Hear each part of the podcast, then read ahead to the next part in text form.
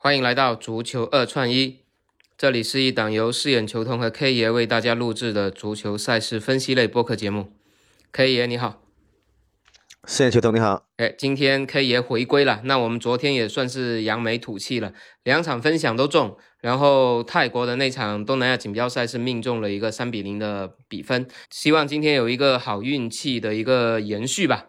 那今天我们会给大家带来两场赛事的一个分享啊。那我们先请 K 爷给大家带来第一场。那 K 爷，第一场这个巴黎圣日耳曼迎战这个安格斯的法甲，怎么看？呃，这一场从机构给出的是数据，从二点七五到现在两个球，那么我感觉应该是机构有意在安排二比零这个。比分吧，那么我还是会看好安格斯今天晚上起码不会输两个以上。嗯，因为这个赛季啊，巴黎他在主场的赢这个指数的能力是比较差。本赛季他主场实际上只有一场赢下了指数，然后这场比赛三个主力还上不了，维拉蒂、姆巴佩还有哈基米他们都上不了，反而是安格斯他的头号射手，包括他的队长。就是卡佩莱啊，包括那个鲍法尔，他们都是回归了，所以实力是有所增强。但是呢，你有没有看他的往绩啊？巴黎打那个安格斯已经是实现了十二连杀，我觉得应该是巴黎比较喜欢的一个对手吧，因为能连续赢十二场了，目前。所以今天晚上加上那个安格斯，他有一个九连败的这个成绩打底。市场热度应该是不存在的，特别是在从二点七五的指数退步到了让步两球。那从这个情况下，你是看好安格斯最多输两个？对，最多输两个。那比分上面有没有能参考的？比分比分首推就是二比呃二比一、三比一这样子两个比分。嗯，OK，那这场，那我们接下来再看一场啊，再看一场还是英联杯。曼城客场挑战南安普顿。那昨天晚上曼联其实我们本来也是看好的，但是权衡了一下，最后没有推荐曼联，去选择了其他的比赛。那今天晚上曼城你怎么看？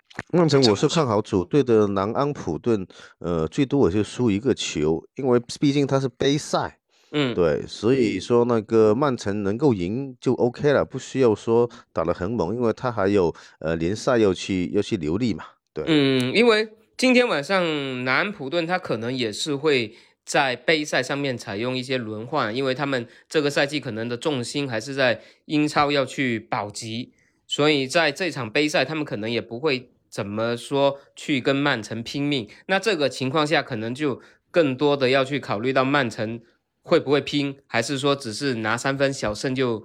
走人。那目前从目前的指数来看啊，是一点五出盘，然后到目前是临场涨到了一点七五。从这个调整，你觉得它是在主上呢，还是真的是给南安普顿那个释放一点空间？我觉得应该是给南安普顿一个空间。对，嗯。那这场比赛比分的，嗯，比分有什么参考的？比分的话，我是感觉到一比二这个比分会相对靠谱一点。嗯，就看好这个南普顿主场进一个有进球，因为曼联他上一轮，呃，因为曼城啊，他上一轮足总杯是上一场比赛足总杯是四比零大炒切尔西啊，应该在市场形象方面会更高了，因为足总杯也是杯赛嘛，英联杯也是杯赛，所以他在这个热度之下，我觉得可能。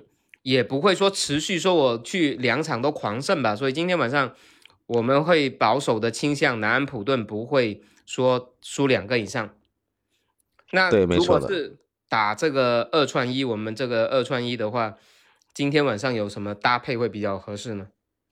那就是巴黎圣日耳门的三比一、二比一去拖南安普顿的那个一比二、零比一这样子。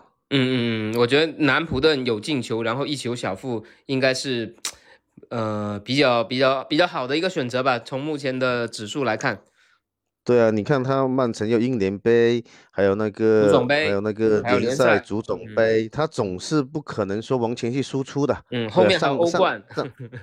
对啊，上上场上场九号才踢了那个切尔西，然后今天又又踢那个那个英联，然后。周末还要踢啊，很累的。所以还是要适当的刹刹车的，就是给球员也调剂一下。你一直都处在这种亢奋的大胜的这个上面，其实对于球队来说也是有可能会物极必反的。对，没错。OK，那今天我们两场比赛就给大家呃分享到这里，然后希望今天有一个好的收获吧，能延续昨天两场全红的一个状态。那感谢 K 爷，然后我们下期再见。好，拜拜，拜拜。